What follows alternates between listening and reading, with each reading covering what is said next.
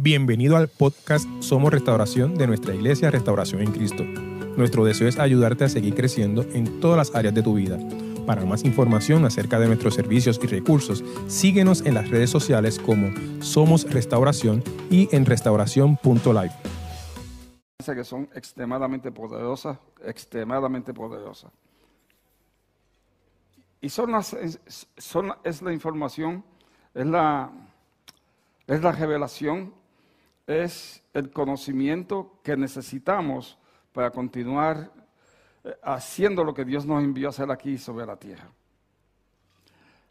Esta enseñanza a mí me ha, en lo personal, muy, muy personal para mí, me ha tocado eh, fuertemente en mi corazón y me ha impactado y me ha provocado que, hayan, que hayan eh, formas de continuar creciendo en mí, pero que ha sido un impacto porque ha, ha ido, la información que le voy a compartir, ha ido eh, a, lo, a lo profundo de mi corazón. El anhelo de, de todos mis seres que usted la reciba, recíbala con mansedumbre, la necesitamos, necesitamos esta revelación, necesitamos esta información para que, para que continuemos estando más aptos, más capacitados para recibir de nuestro Padre Celestial. Recuerde, viene a mi corazón compartirle la parábola, no le voy a compartir la parábola, pero le voy a compartir esta parte de la parábola de los talentos. Dios repartió a cada cual conforme a su capacidad. Y el tener este conocimiento va a ampliar nuestra capacidad para recibir de Dios. Y entonces vamos a recibir más de Dios de lo que estamos recibiendo en este momento. De modo que le pido por favor que esté atento, muy atento. Es una, es una, es una enseñanza que recibí buscando información, buscando información y llegué a esta, a, esta, a esta revelación y por eso se la quiero compartir a ustedes porque cuando la recibí fue impactante para mí, creo que va a ser impactante para usted también en la medida que usted lo reciba, obviamente. Si no le va a pasar por encima, yo no quiero que le pase por encima, amado hermano. De modo que estemos, dígalo conmigo, dígalo conmigo, por favor. Cierre sus ojos y dígalo conmigo, Padre amado. Mi corazón, mi espíritu está dispuesto, está disponible. Yo te digo, como te dijo el profeta Isaías, heme aquí. Padre, aquí estoy. Y el propósito de mi estado en este lugar, en este momento, es porque deseo recibir de ti lo que tú tienes para mí en el día de hoy. Estoy en la expectativa de que lo que tú me vas a impartir va a provocar cambios positivos, metamorfosis, transformaciones, de modo que esté más apto, más capacitado para recibir de ti, continuar creciendo y poder impartirle a las personas que están a mi alrededor. Padre amado, gracias te doy. Vengo con un corazón humilde, en mansedumbre postrado delante de ti para recibir de ti. Gracias, Padre amado. En el nombre de Jesús. Amén. Amén. En esta oportunidad, amados hermanos, les voy a presentar uno de los conceptos que nos llevan a disfrutar de la sobrenatural presencia del Padre Celestial, en la medida que nos percatamos que la poseemos y la podemos poner a funcionar apropiadamente es algo que, Dios es el que nos lo ha dado, Dios es el que nos los ha otorgado, Dios es quien nos lo ha impartido, pero muchas veces la mayor parte de nosotros ni sabemos que lo tenemos, o si sabemos que lo tenemos, lo vemos de una forma negativa. El propósito de esta enseñanza en esta oportunidad es que usted vea que de lo que le vamos a hablar es impartido por Dios, es Dios obrando en nosotros, pero no es para para maldición, es para bendición. Es para que lo aprovechemos y fluyamos eh, conforme a como está en el corazón de Dios para que seamos realmente un canal de bendición, un instrumento de bienaventuranza para muchas personas. Lo anhelo con todo mi corazón poder eh, eh, eh, impartírselo como yo lo recibí. Cuando funcionamos con estas dadas, datos, dones, dados, regalos, atributos dados por Dios, cuando funcionamos apropiadamente y no entramos en negación, sino por el contrario, le permitimos al Padre en el nombre de Jesús que fluya y haga lo que solamente Él puede hacer, es que vamos a hacer de mucha bendición el Padre provocando derramar bendición sobre muchas personas a través de usted, a través de mí, a través de nosotros. Vayamos inmediatamente en el nombre de Jesús a la palabra. En Mateo 28, comenzando en el versículo 16, observe conmigo lo que nos trajo el apóstol eh, Mateo citando a Jesús. Entonces los once discípulos, ¿cuántos discípulos? ¿Cuántos discípulos? Salieron hacia Galilea y se dirigieron al monte, de, al monte que Jesús les había indicado. Versículo 17. Cuando vieron a Jesús, lo adoraron, pero algunos de ellos dudaban. Jesús se acercó y dijo a sus discípulos, se me ha dado autoridad en el cielo y en la tierra. Por lo tanto, vayan y hagan discípulos de todas las naciones, bautizándolos en el nombre del Padre y del Hijo y del Espíritu Santo. Enseñen a los nuevos discípulos a obedecer todos los mandatos que les he dado. Y tengan por seguro esto, que estoy con ustedes siempre hasta el fin de los tiempos. La gran comisión, que es lo que le estoy eh, impartiendo conforme a la nueva traducción viviente, la gran comisión no se le dio solamente a los once discípulos, sino que es para toda la iglesia. La gran comisión es para usted y es para mí. Esta gran comisión, sin lugar a dudas, es para todos los que hemos profesado lo que hemos declarado que Jesús es nuestro Señor. Y quiero que, que, vean, que entiendan y que reciban bien mis palabras. Dije que hemos declarado, decretado, confesado que Jesús es nuestro Señor. Porque Jesús es el Señor. Y no importa que usted lo declare o no lo declare, Jesús es el Señor. Y eso es de vital importancia, porque muchas veces creemos que nosotros estamos decretando que Jesús es Señor. No. No importa que yo lo declare o no, o no lo declare, Él es el Señor. Gloria a Dios. Gloria a Dios. Una palabra que me llama la atención en esta porción bíblica, conforme a nueva traducción viviente, es la palabra salieron. En el versículo 16 dice, entonces los once discípulos salieron. ¿Hacia dónde? Hacia Galilea y hacia el monte que Jesús le había estipulado, que Jesús le había indicado. Anteriormente habían salido dos grupos de, personas, dos grupos de personas, que los vemos claramente, lo que le estoy diciendo es Biblia, amado hermano, lo que le estoy impartiendo es la palabra de Dios.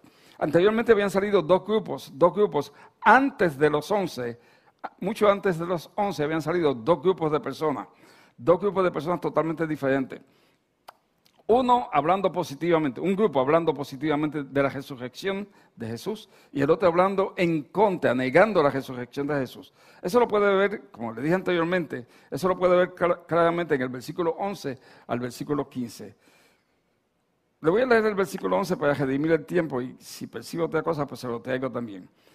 En el versículo 11 dice claramente que mientras ellas iban, ¿quiénes? las mujeres que habían participado de la, de la resurrección de nuestro Señor Jesucristo. Ellas vieron cuando ellas eh, se, percataron de que Jesús no estaba en la tumba, de que Él había resucitado.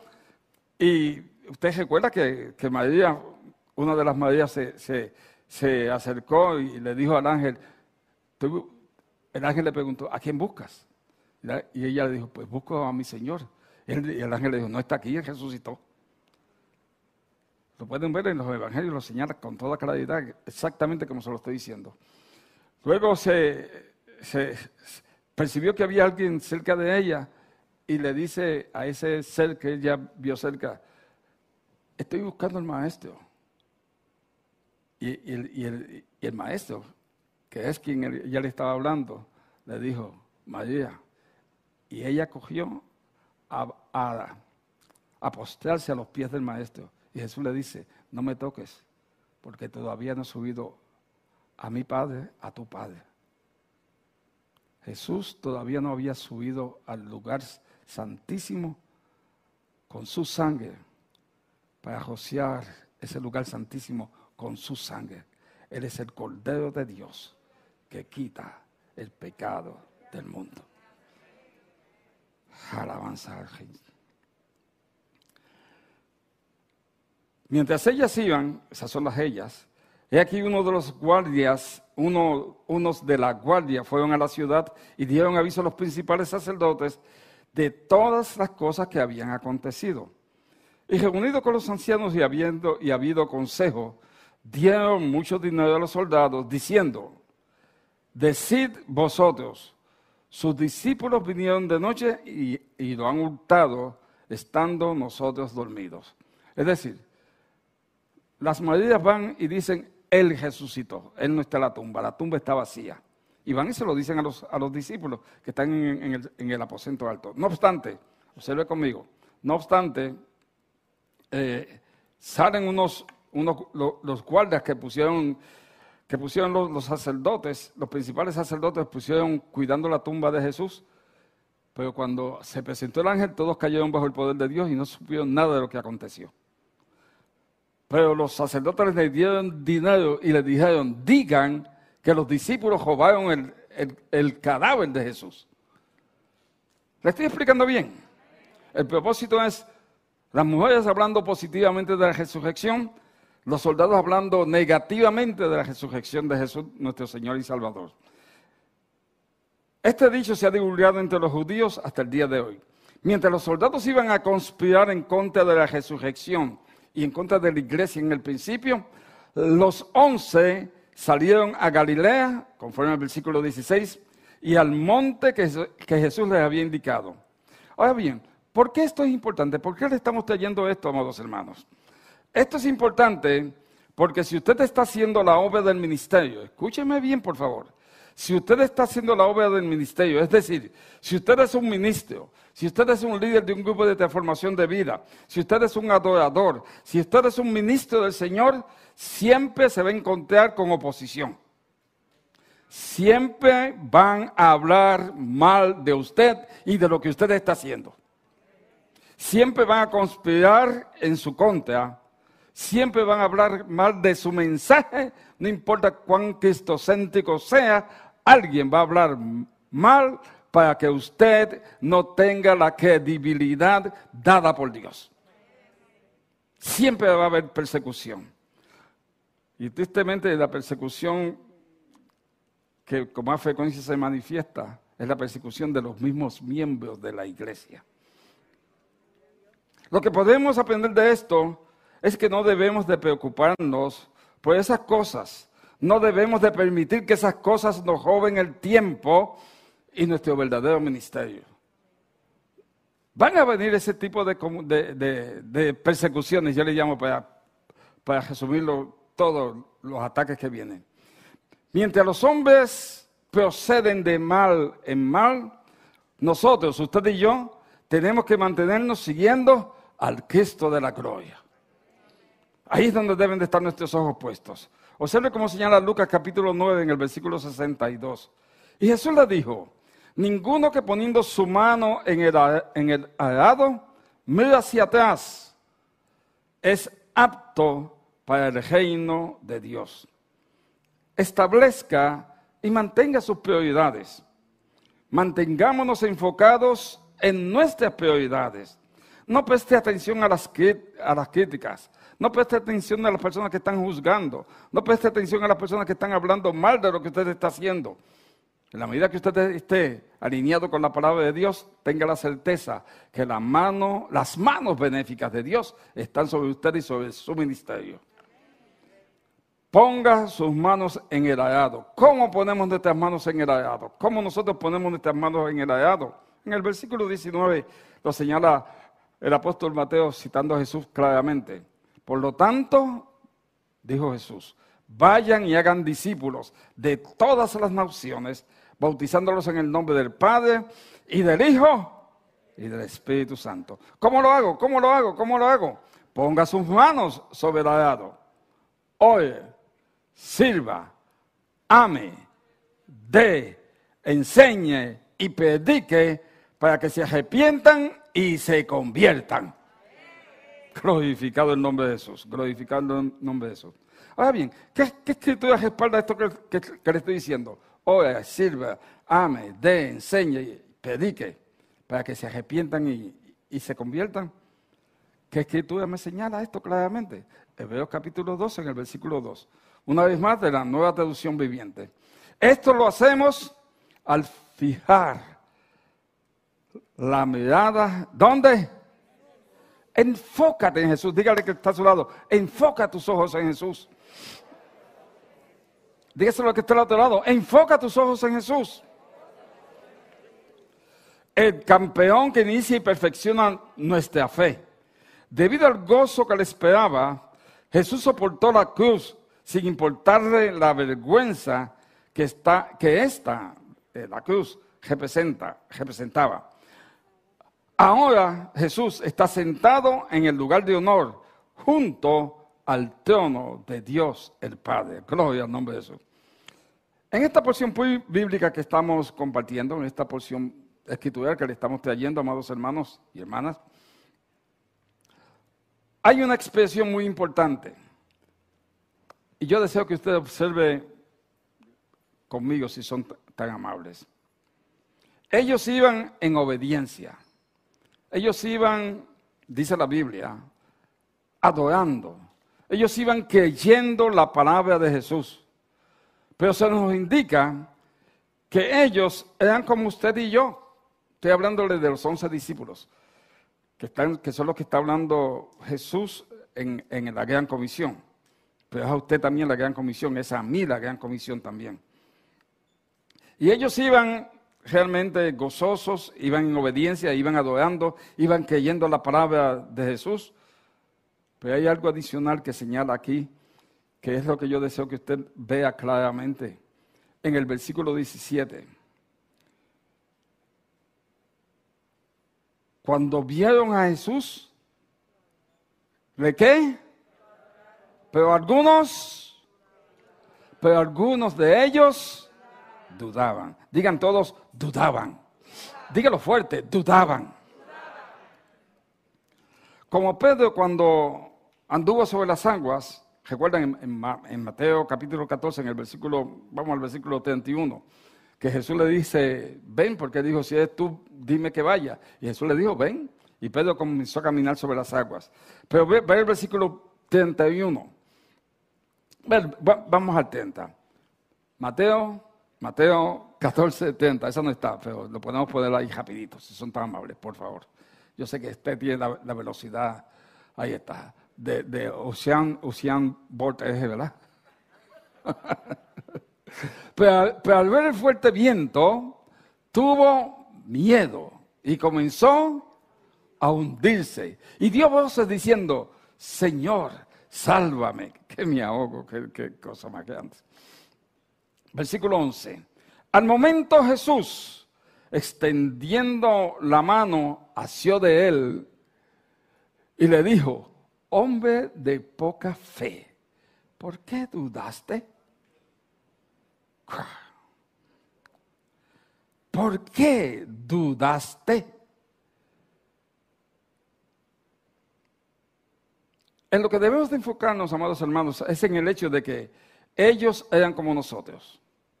Iban adorando, iban en obediencia, iban, iban regocijados, iban contentos, pero ellos dudaron. Usted y yo, escúcheme si tan amable, Usted sabe que usted y yo dudamos también. Todos dudamos. Todos los cristianos dudamos en un momento dado.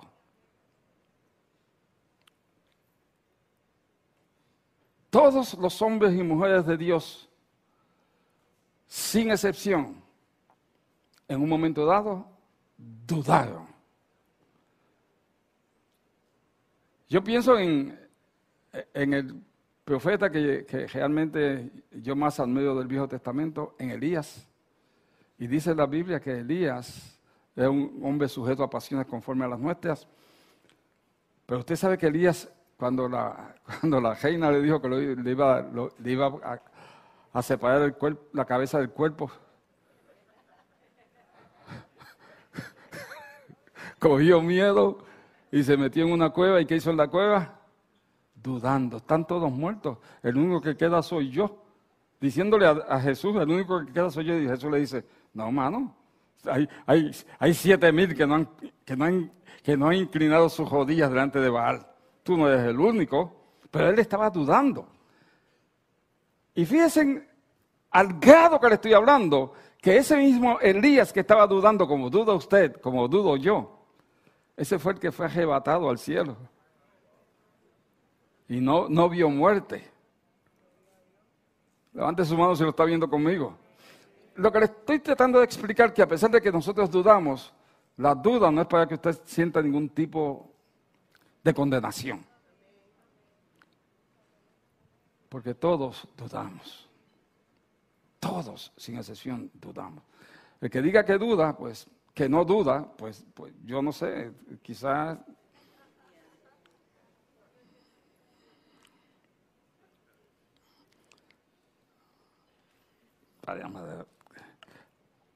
Todos, los once estaban dudando, pero eso es un ejemplo para darnos paz a nosotros, de que usted duda y yo también dudo. Permítanme esta observación si son tan amables. Lo que pasa es que vemos personas, yo soy uno de ellos, que me viene la duda, pero yo no expreso que tengo duda. En mi interior, cuando digo que me viene la duda, la duda me viene a la mente, no al espíritu. Y al tener la duda en la mente, lo que hago es que contrarresto esa duda con la palabra de Dios y la duda queda eliminada inmediatamente. Pero si usted tiene la duda en la mente y usted empieza a expresar la duda, ¿y por qué dijo eso? Yo no puedo, yo no entiendo eso, yo no creo que eso es así. Ya se fastidió. Porque entonces espíritu de duda un espíritu inmundo de duda. Santiago capítulo 1 en el versículo 6, si es tan amable.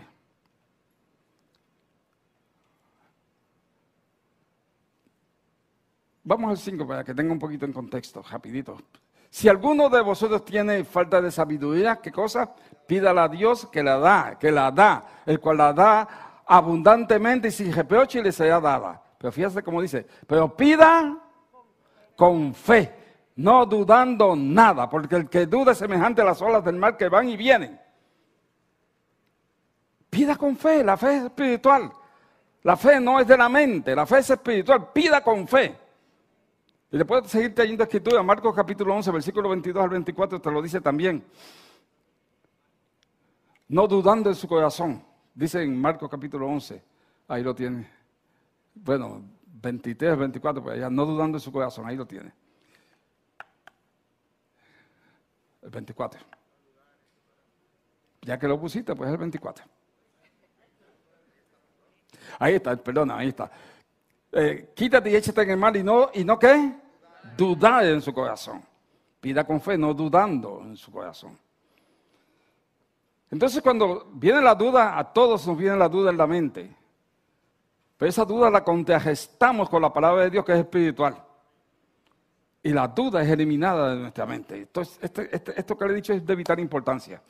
Ahora bien, volvamos a la enseñanza. Otra cosa que deseo compartirles es que no se dice quién dudó. Dice, y ellos dudaron. Iban adorando, iban en obediencia. Y algunos de ellos dudaron, dice la Biblia. Pero no dice quién fue el que dudó. Yo sé que usted está pensando, fue Tomás. No, ¿cómo usted lo sabe?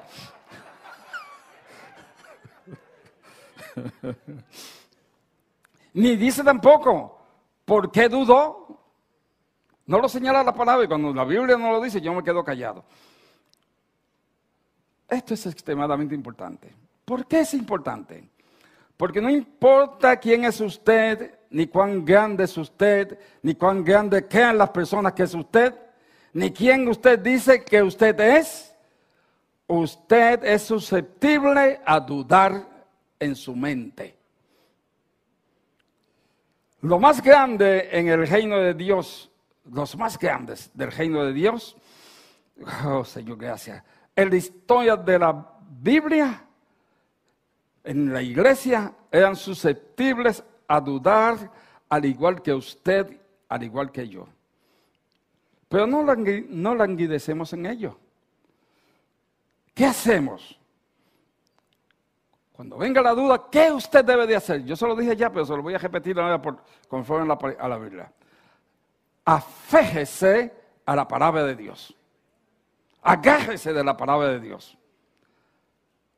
Vayamos a la fuente de la fe. ¿Cuál es la fuente de la fe? La palabra de Dios. Dígalo fuerte, la palabra de Dios. Si usted es un misionero, si usted es un ministro, usted no puede existir con fuerza no puede ser efectivo en el ministerio buscando en su, en su alrededor, en su derredor, por pruebas, señales y evidencias. Usted lo que lo, lo tiene que encontrar. ¿Dónde? En la palabra de Dios. Ninguna persona es tan espiritual que pueda tener éxito separado de la absoluta dependencia de la palabra de Dios. Dígalo conmigo. La solución a toda situación que se me presente, la tengo. ¿Dónde?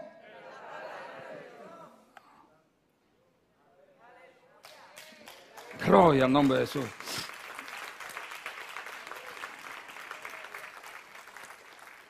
Una vez más, ¿cuál es la cura para la duda? Dígalo fuerte. Dígalo, la palabra de Dios es la medicina en contra de la duda. Diga, lo que está a tu lado. ¿Tienes duda? Utiliza la palabra de Dios. Aféjate a la palabra de Dios. Amén, amén, amén, amén, amén. Observe cómo se llama Romanos capítulo 12. Siempre que yo le traigo algo, lo respaldo con una palabra. Romanos capítulo 12, en el versículo 1, nueva traducción viviente. Por lo tanto, amados hermanos, les ruego que entreguen su cuerpo a Dios por todo lo que Él ha hecho a favor de ustedes. Que sea un sacrificio vivo y santo. La clase de sacrificio que a Él le agrada. Esa es la verdadera forma de adorarlo. No imiten las conductas ni las costumbres de este mundo. Más bien, dejen que Dios los transforme en personas nuevas al cambiarles la manera de pensar. Entonces aprenderán a conocer la voluntad de Dios para ustedes, la cual es buena, agradable y perfecta. Te dice claramente que la forma, la forma es renovando tu, tu mente por medio de la palabra de Dios y tú vas a ser transformado, tu alma va a ser transformado. La forma principal por medio de la cual la mente es renovada es por medio de la lectura, por medio del estudio, por medio de la memorización, por medio de la meditación. ¿De qué cosa? Dígalo fuerte. Amén. Pero también es, es, escúcheme, pero también es renovada por el compañerismo, y la comunión de los santos. Nos necesitamos los unos a los otros. Ningún hombre grande en el reino de Dios lo ha hecho solo. ¿Cuántas veces se lo hemos dicho, amado hermano? Dios nos ha dado una comunidad y nosotros dependemos de ella. Yo les puedo decir que todo lo que yo he logrado hacer en el reino de Dios y ustedes han oído, y los que estuvieron en el viaje se percataron, todo lo que yo he logrado hacer en el reino de Dios, y realmente esto es lo que a mí me, ha, me ha conmocionado el espíritu. Todos, todos, sin excepción, todo lo que yo he logrado en el reino de Dios lo atribuyo en esta forma. Dividamente, solamente a la gracia de Dios. ¿Me está escuchando? Yo estoy aquí por la gracia de Dios. Mi esposa conoce muy bien lo que le voy a compartir porque ella es vecina mía, fíjese. Desde chiquito me estaba velando.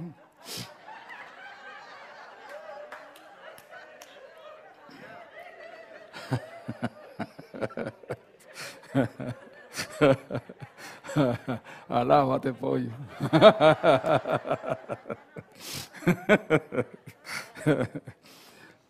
Eh, lo que le quiero decir es que ella sabe muy bien, porque yo soy de origen bien pobre, bien pobre, bien pobre, bien pobre. Eh, como el caso de Gedeón, yo no sé si usted recuerda a Gedeón cuando se le presentó el ángel. Yo, que soy el más, este, somos de la tribu más pequeña y, yo que soy de la familia más humilde de esta tribu, pues así, así, así era yo también. Ese es, ese es mi origen, extremadamente pobre, extremadamente pobre, la pobreza más baja que usted se puede imaginar. Una abuela que dando un montón de nietos y la mayor parte de los nietos, todos como yo, hijos naturales.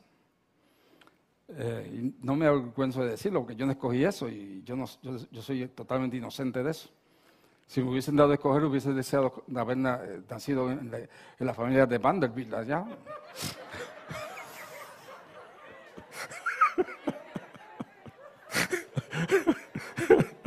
Yo no sé ustedes, ¿verdad? Yo, yo vi Pero Dios escogió que fuese ahí. Pero la gracia de Dios, por la gracia de Dios que yo estoy donde estoy. Y no es porque yo sea lo que sea, no, la gracia de Dios. A Él es toda la gloria, a Él es toda la honra. Eso es divinamente. Y humanamente, Dios en su sabiduría conoce mis debilidades. Y yo quiero que usted reciba lo que le estoy compartiendo. Él conoce muy bien todas mis debilidades. Y siempre, siempre, sin excepción, Dios me ha, rodeado, ha puesto personas a mi alrededor, personas muy buenas a mi alrededor. Sin excepción, desde pequeñito, personas muy buenas ha puesto a mi alrededor. Y Dios me ha dado la bendición de darme la persona más fuerte que conozco, y esa es mi esposa, gloria a Dios.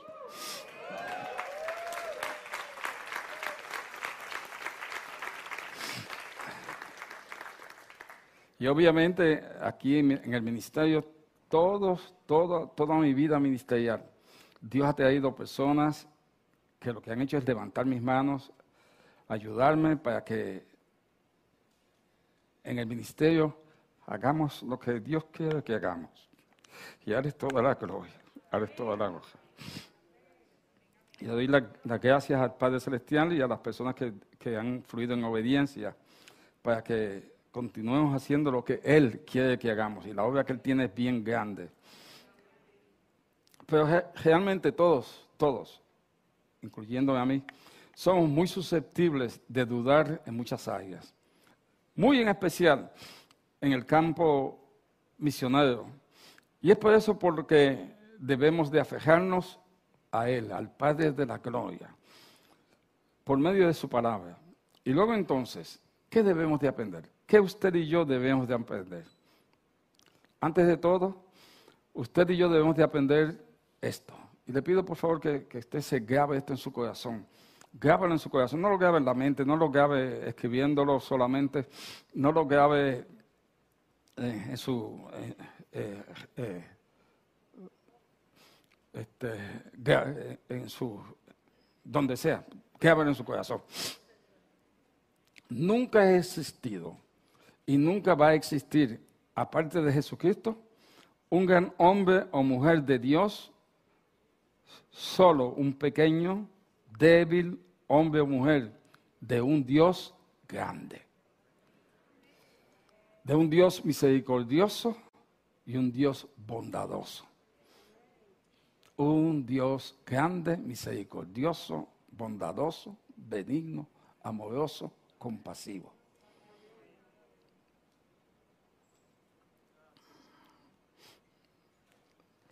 Debemos de recordar, amados hermanos y hermanas, debemos de recordar el hecho de que existe solamente un, un héroe. En toda esta historia de la humanidad existe solamente un héroe.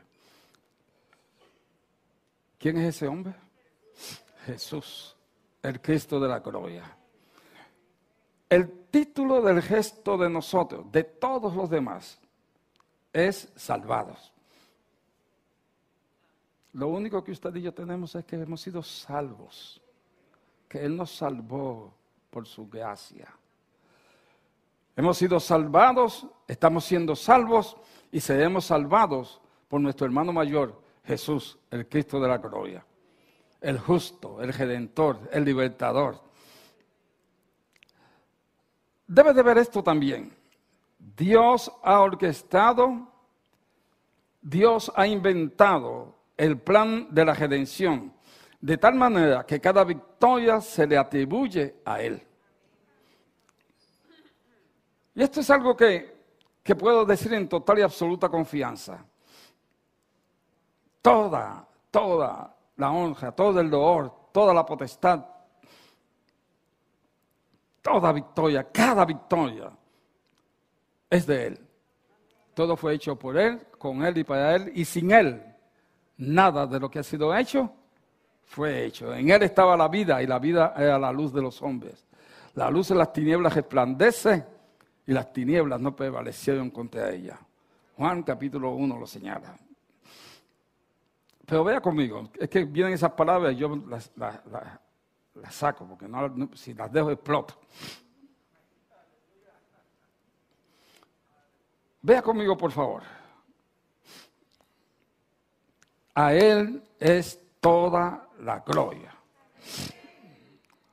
Dios le dio a Abraham el hijo de la promesa cuando su cuerpo estaba ya como muerto.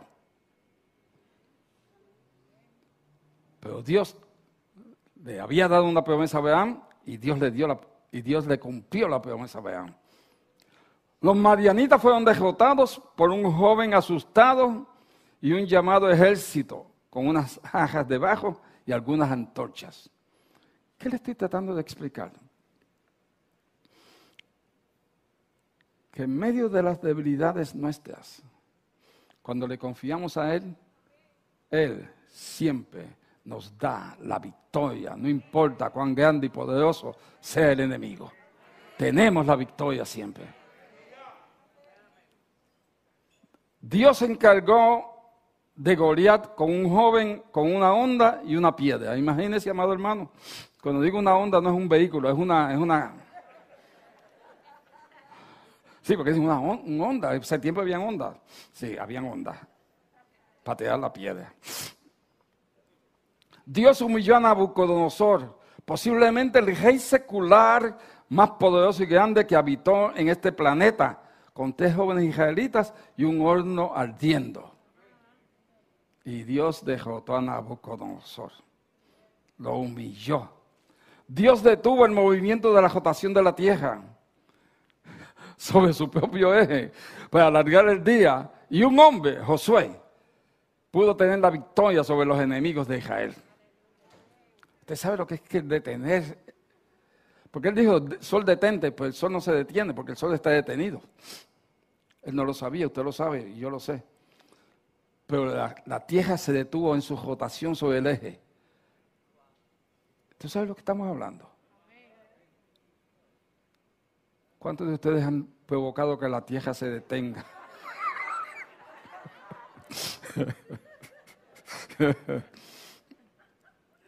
Esto, es poderoso lo que estoy trayendo, amados hermanos. Dios tomó la tierra y derrotó completamente todo principado, potestad, de autoridad y dominio por medio de su Hijo en la debilidad de la carne pecaminosa. Dios destruyó la muerte por la muerte de su propio Hijo amado.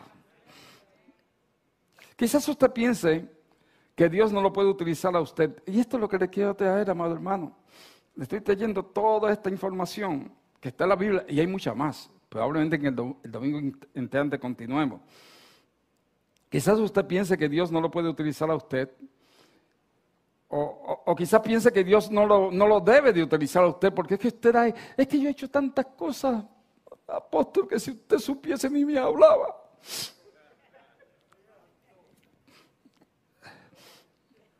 Eso lo puedo decir yo.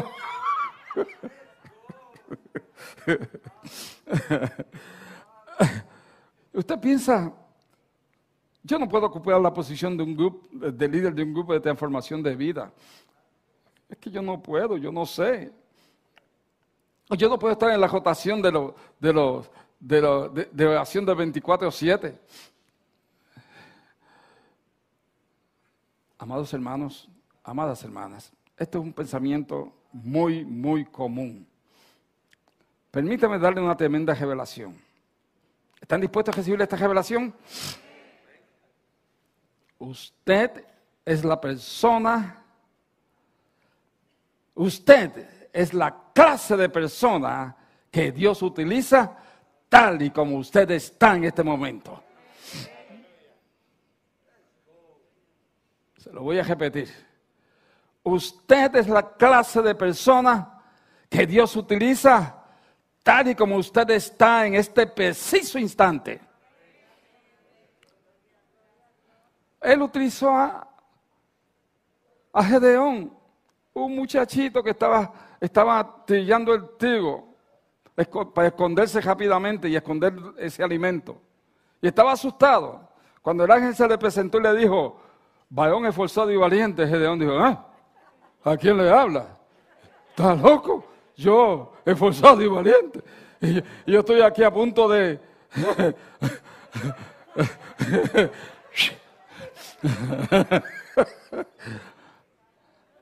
y ese fue el que libró a Israel. Y después cogió un muchachito de 17 años, un teenager, y lo escogió. Y lo llevó al frente de batalla contra un, contra un gigante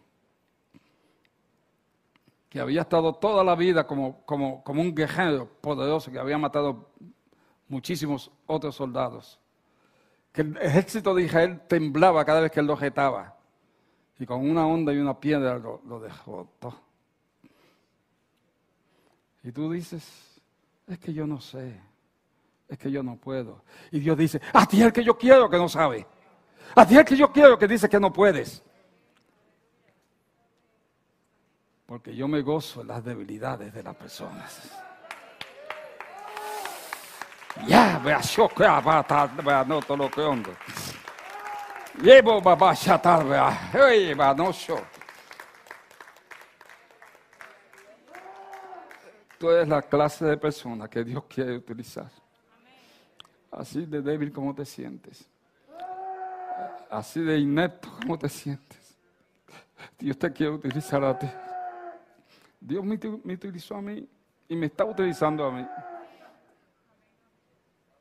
Con frenillo. Negro. Pobre. Y con muchas más debilidades que solo Dios y mi esposa saben.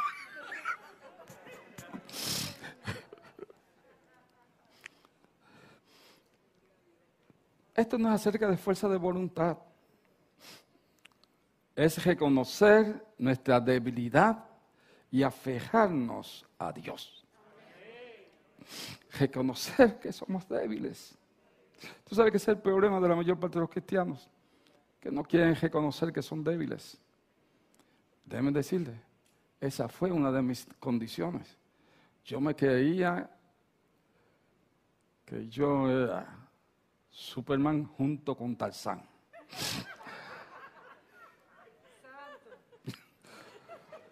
Yo me lo creía. Porque tenía a Juana.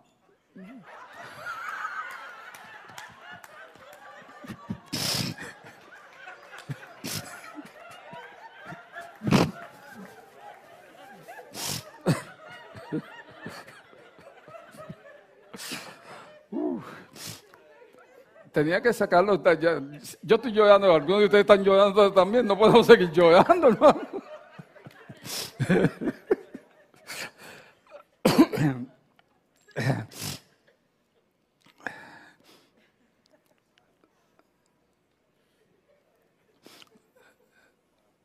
Lo que pasa es que la mayor parte de los cristianos no queremos reconocer nuestras debilidades.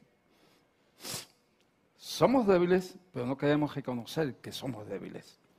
Y ahí es donde está el problema de la, de, la mayor parte de los cristianos. Por eso yo le digo que esta enseñanza me ha tocado a mí profundamente. Porque yo sé, yo sé que yo tengo muchas debilidades. Y debido a esas debilidades es que he ofendido, es que he dicho cosas que no debo de decir. Es que he hecho cosas que no debía haber hecho. Estoy hablando en, el, eh, en mi vida de cristiano, porque cuando hay, cuando hay converso, olvídese, no puedo hablar de eso. Dios obra debilidades en nuestra vida, no porque las debilidades sean la meta. Él obra debilidades en nuestra vida debido a que las debilidades crean dependencia y nuestra dependencia de Dios y de su palabra y su espíritu nos hace fuertes. Pero tiene que reconocer que tienes las debilidades. No puede estar en negación. No, no, yo no tengo esa debilidad. Sí, no la tienes, bandido. ¿Y por qué estás haciendo eso? tenemos que reconocer que somos débiles y observe esto si es tan amable, por favor. Yo quiero que usted observe esto, que le va a ayudar como me está ayudando a mí. Usted ve un hombre que es usado por Dios para alcanzar cosas. Y usted admira a esa persona. Y usted dice, qué fortaleza de voluntad, qué dedicación, qué disciplina. Somos tan rápidos, tan prontos para darle gloria al hombre y no nos percatamos dónde es que está la fuente del poder. Y creemos que es en ese hombre. Y muchas veces llegamos a idolatrar a ese hombre.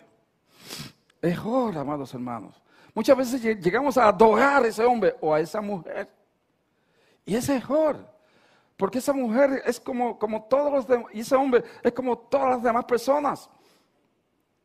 Es un espíritu, tiene un alma y vive en un cuerpo. Pero es imperfecta, es imperfecto. Lleno de debilidades. Que muchas oportunidades las ocultan o se niegan. Y le voy a decir algo adicional. Y regularmente cuando se ponen a criticar a otros de alguna debilidad del otro, esa debilidad es la más fuerte en ellos que están criticando.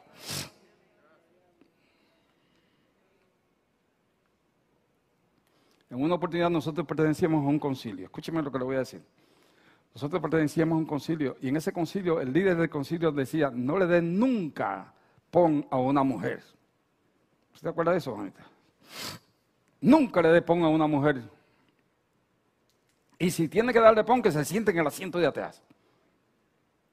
Ese fue el que adulteró. Hello. Dime de qué te jactas y te diré de qué careces. Siempre que hay una persona juzgando a otra persona, por eso es lo que están alrededor mío, me han oído juzgar a alguien.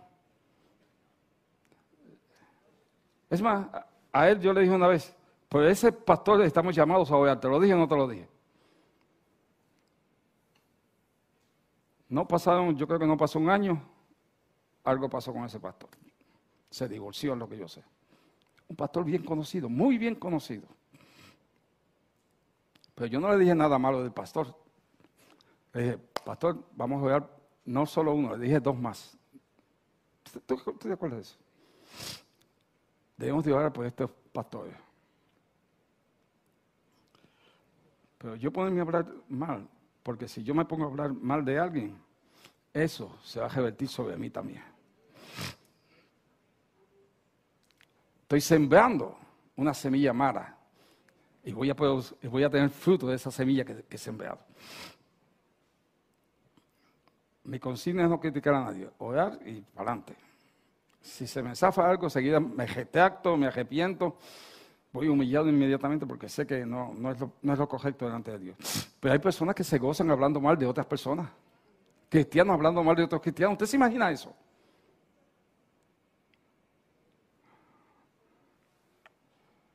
No, no, no estamos para eso. Hay tantas cosas importantes que hacer en este reino. Y estamos adorando, estamos idolatrando, estamos a, alguien porque el Señor lo está utilizando. Es oro. Ese hombre, esa mujer no es la fuente. Ese hombre, esa mujer es el vehículo que Dios, que Jesús, el Cristo de la gloria, está utilizando para que Él se lleve toda la gloria y toda la honra todo el tiempo.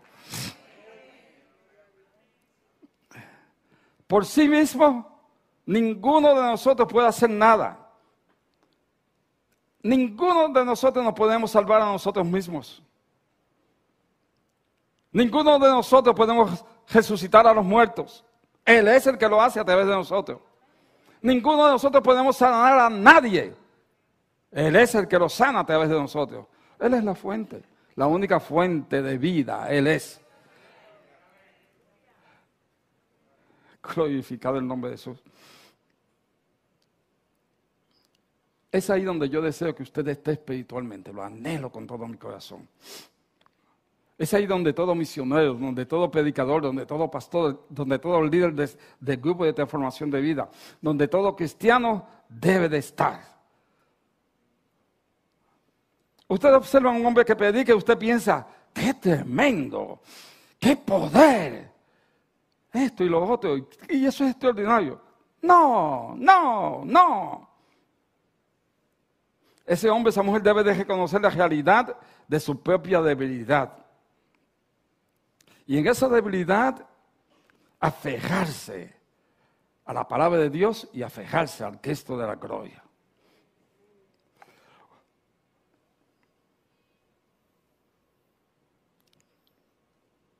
Y algunas personas creen que se aferran a Dios porque es disciplinado, porque es más espiritual.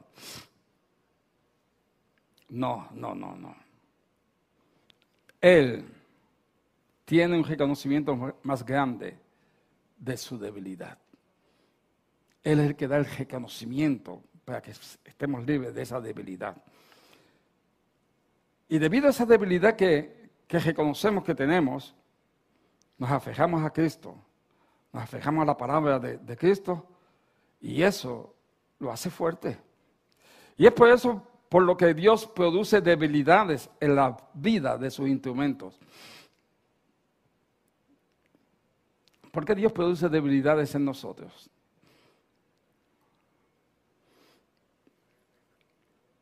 Para que no nos exaltemos más allá de lo que merecemos. ¿Recuerdan a Pablo? Al apóstol Pablo. Se me ha dado, ¿qué dijo él? Un aguijón en la carne para que no me exalte por encima.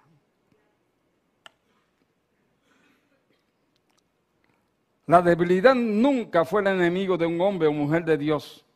La debilidad es la fortaleza. Porque reconociendo esa debilidad, reconociendo el hecho de que no soy yo el que puedo, que es Él, tengo que ir a Él.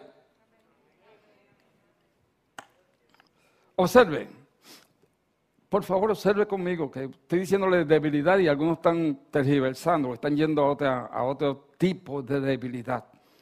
Es la debilidad no por la debilidad humana, no por la debilidad terrenal, no por la debilidad animal, no por la debilidad diabólica. Estoy hablando de la debilidad que provoca que seamos más como es Él.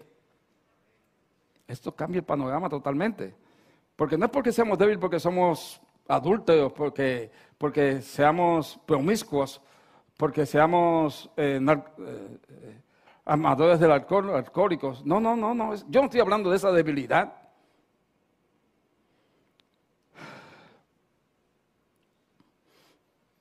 Estoy hablando de la debilidad que nos provoca que seamos más como Él es.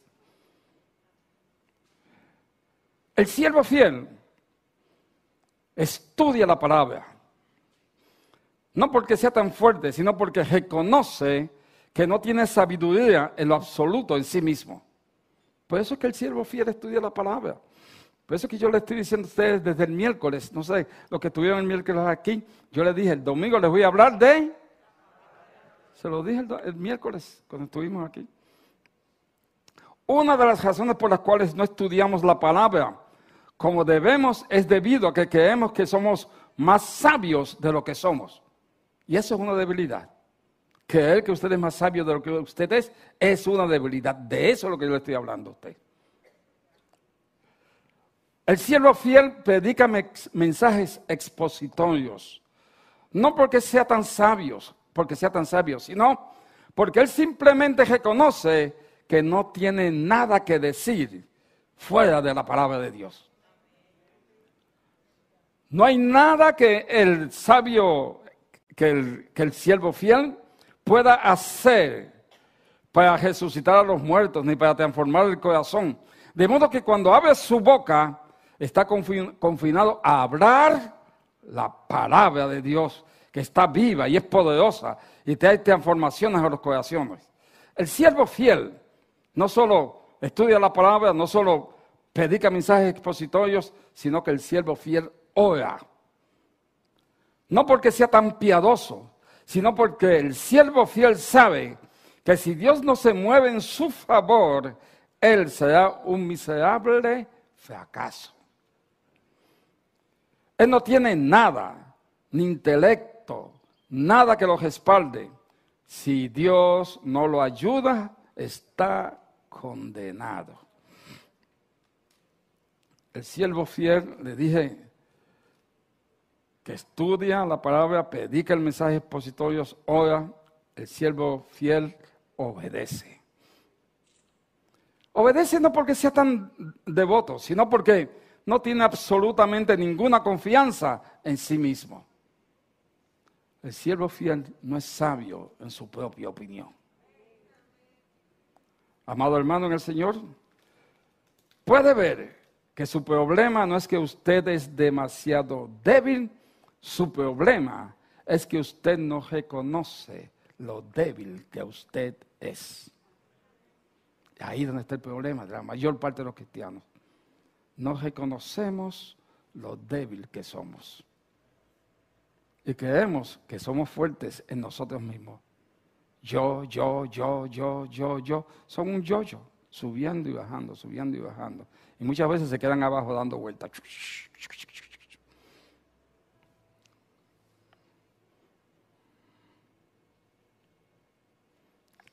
Silencio en la noche. Ya todo.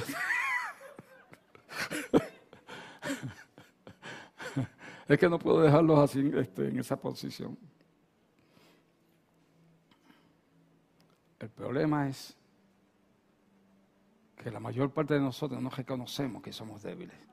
No reconocemos que tenemos debilidades. Y creemos que no las sabemos todas. Creemos que somos lo más alto. Y estamos muy limitados. Gracias por haber estado con nosotros en el podcast Somos Restauración. Te invitamos a que te mantengas conectado a nuestra iglesia Restauración en Cristo en las redes sociales como Somos Restauración y en restauración.life.